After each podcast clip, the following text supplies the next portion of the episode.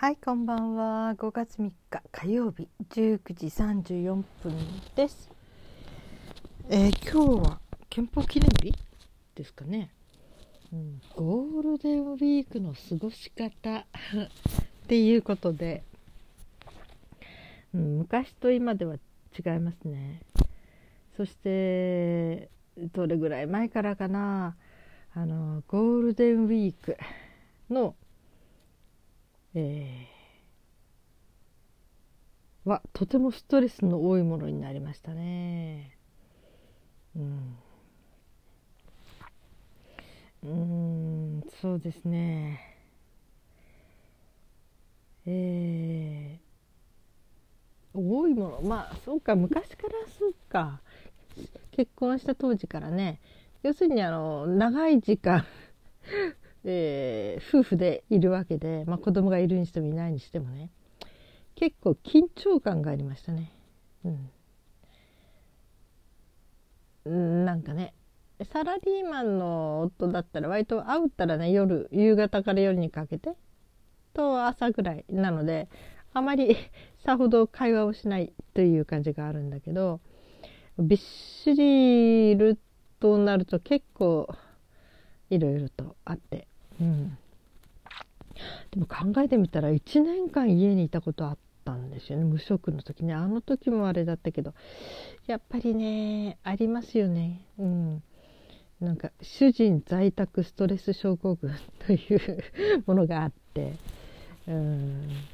これはまあ夫の性格かどうのこうのというよりももう慣れの問題なんでしょうね。要するに、えー家にいて家仕事したりまた専業主婦だったりしているとその家にいると割と自由に自分で時間をやりくりできるのでね、うん、食事にしてもね、うん、それに慣れてしまうといきなり、えーパートナーが家にずっといるとなるとこれはいろいろとやりにくいことが出てきますよね。うん。言ってましたね。あのうん。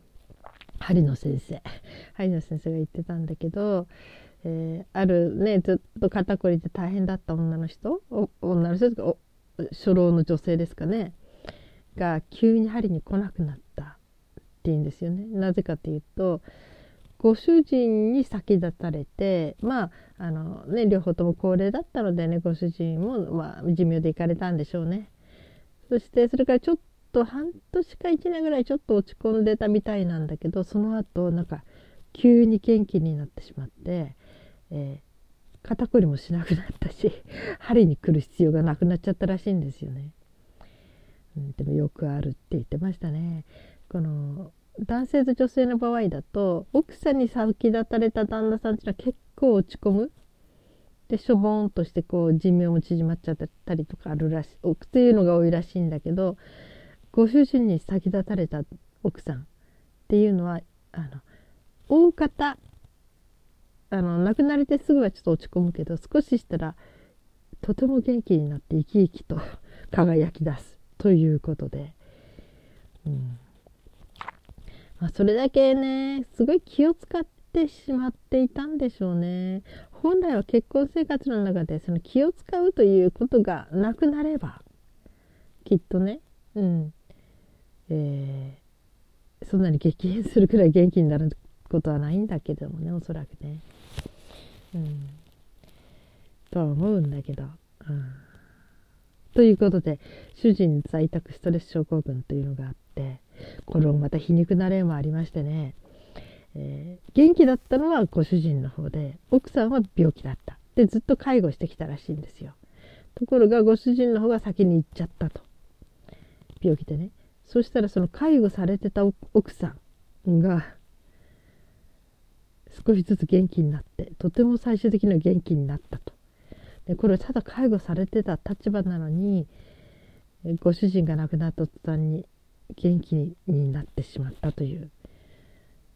多分これもねきっと女性の身で例えば介護というとね下の世話とかやっぱりすごく気遣ったりストレスあったんでしょうね。していただくのはすごくありがたいんだけど気持ちの中ですごく抵抗があったんじゃないのかなってね思うんですよね。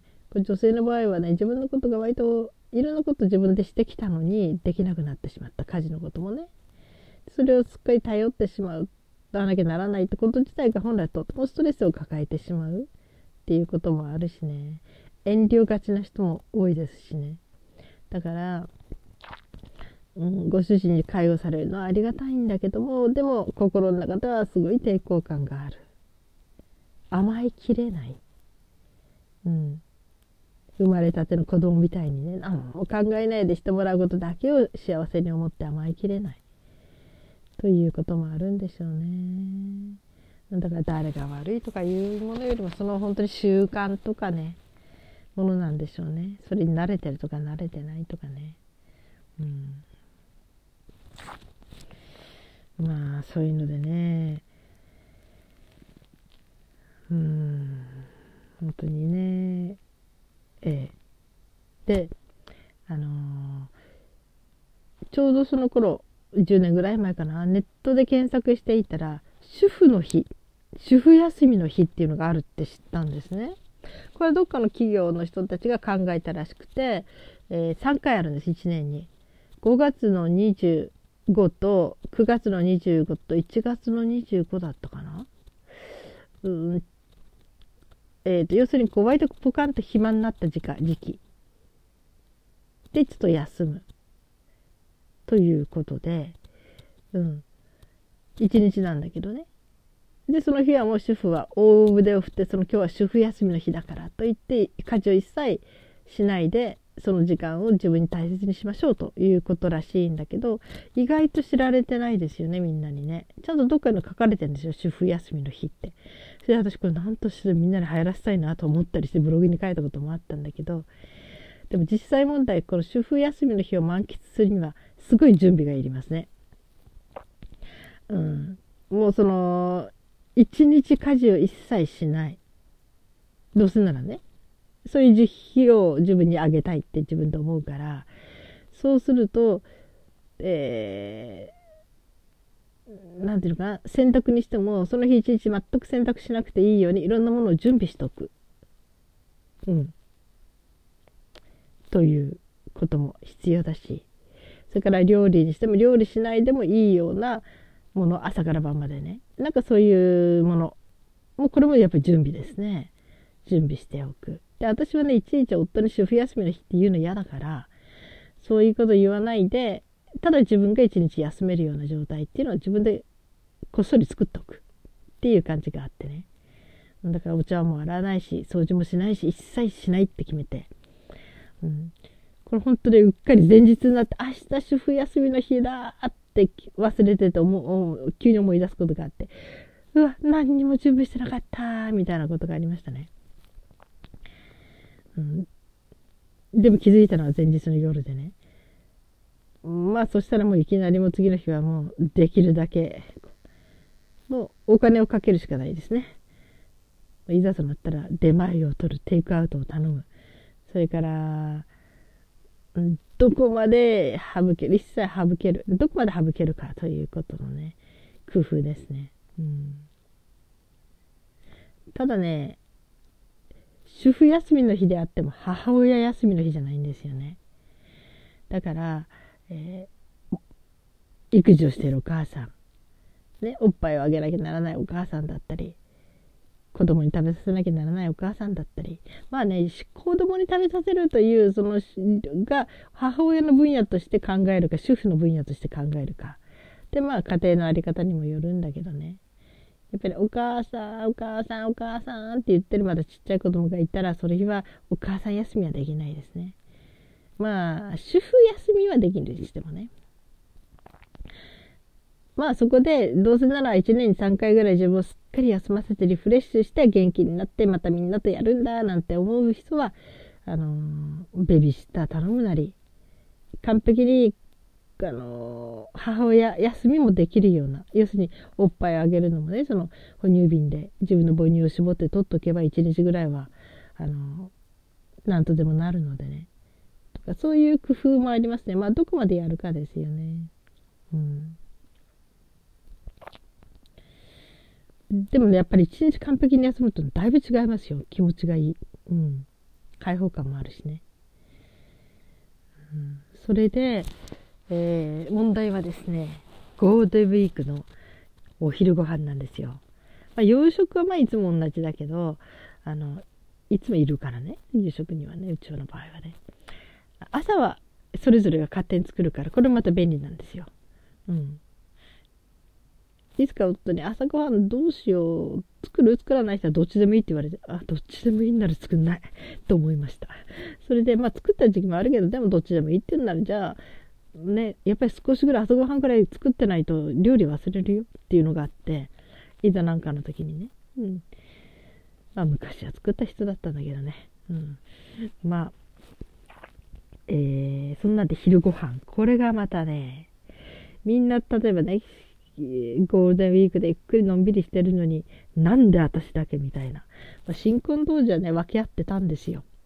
あの、ご飯作りが交代でやったりとかね。もうそういうのやってたんだけど、どうもね、夫も年を取ってくると億劫になるみたいでね。イベントの時、誕生日とかなんかにお寿司握ってくれたり、なんかね、揚げ物してくれたり、まあそういう時はちょっとやってくれるんだけど、あのー、おせちも作るのめんどくさくなったみたいだしね。昔夫が作ってたんだけど。なんかやっぱり体的にちょっとね、うん、60、70、もう70近いかな、なってくると、億になってくるんでしょうかね。っていうんであんまり料理はほとんどしなくなって。だから休日の日は、うん祝日の日は、うん、やってよっていうか、半分ずつやろうっていうのもね、ちょっとなんかね、うん、かえってストレスになる感じがして、こっちも。そうなると、で、だけどね、イライラが溜まってきて、なんで私だけするのって感じでね。まあ、それが7日とか8日とか。うん。うん、それで、なんていうのかな。考えたんですよね。とにかく、腹立ってくる。腹立ってくるのは何とかしなきゃならないと思って。そしたら、よし、じゃあ自分に、にお小遣いを払おうと思ったんですね。お小遣い払うというよりも、昼食代を500円という感じで、まず現金取っとくんですよ。で、10日間ゴールデンウィークがあったとしたら、5000円をまずちゃんと取り分けておく。そこで、あの、もし、あの、作りたくないときは、その500円を夫に渡して、これでお弁当買ってきて食べてっていう感じ。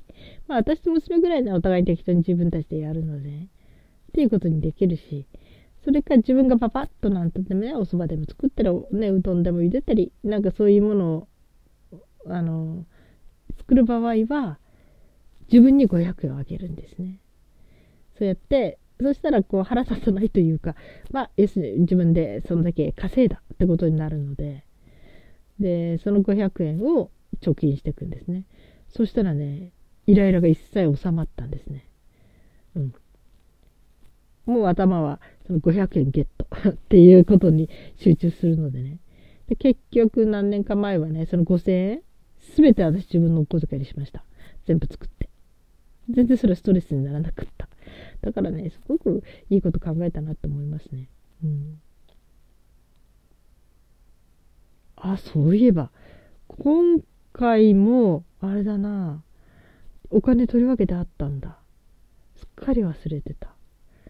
うん。そうだね。私作った日の分もらわないと。今日はカップ麺にしたから今日は無理だな。うん。まあね、そんなんで、えー、ちょっとした自分に対する、何て言うかな、言い訳というよりも自分をなだめる方法をそれぞれが見つけることなんでしょうね。うん。まあ、そんなんで私これはすごく自分にとっては自分が納得する形だなと思いましたね。だから作りたくなかったらその500円を夫にあげて夫にお弁当買ってきてもらって食べてもらう。うん。それは夫は嫌いじゃないからね自分で好きなもの買ってくるのはね。うん。そしてそれはそれで収まるし相手にね面倒くさいくてね、なんか不慣れ不慣れまあ昔は得意だったのにね不慣れなね今はねちょっとそういうものを家事をしてもらうそのストレス本人だってあんまり面白くないだろうしねそういうようなこと、うん、からも解放されるしまあこれがねえー、夫が定年して全部言えるようにいるようになるともうこれは完璧家事分担ですからね、うん、それがそれぞれがもうお小遣い持って勝手に食事をするっていう感じにするかなっても思ってます、うん、濡れ落ち葉とか言うでしょ？あの、えー、定年して家に夫がいるとね。っていうぐらいなことがあるので絶対やっぱりこれストレス溜まっていくと思うんです、うん、だからねそこら辺は今からいろいろと準備しとかないとと思うんだけど、えー、まあ私的にはそうね、うん、とにかくその長い休みとかまあとにかくゴールデンウィークが一番長いですからね我が家には。それでゴールデンウィークの時はそうやって乗り切れてもうあと残すとこ2日ですよね、うん、今年は途中で1回平日挟んでるので、うん、今年はなんかあまりストレスないですねゴールデンウィークということも忘れてたという感じぐらいで、まあ他のことでちょっと自分が忙しかったっていうのもあるのかもしれないですね。まあそんなんで、あ、そうだ、私お小遣い。今まで作った昼食代の分私取っていいんだ、もらっていいんだ。忘れてた。よし、それをゲットして、なんか貯めとこう。うん。ということで、えー、自分で言っときながらずっと忘れてたことを今思いまし出しました。はい。あと主婦休みが忘れたくないです。今度5月25。あら ?5 月25。今月ですね。今月の25日は徹底的に休みまして準備しとかないとね、しっかりね、うん、すっかり忘れてました。皆さんも。なんかね、そういう休みがせっかくあるので、あとはね、人に言う言わない別に自分のためにね、その日を大事にする。こっそり自分が楽をするっていうのもありかもしれないですね。まあ大々的に言ってそれで相手が納得できるというか周りがそれで OK って OK してもしなくても関係ないか。うん、まあ主婦休みを謳歌したかったらそれで実際そのネット検索すれば出てきますから主婦休みの日って。1月255月259月25かな。うん。まあそんなんでね。え自分が少しでも快適にストレスなく相手に不満をためないで暮らせる方法っていうのはまあいろんな工夫でなんとかできていくもんかななんて思ってます。はい。えー、皆さんどのようにお過ごしですか？ゴールデンウィークがある人とゴールデンウィークだからこそお仕事が忙しい人といろいろいらっしゃると思いますけれどはい。皆さんお疲れ様でした。そして今日も生きていてくださってありがとうございます。それではまた明日。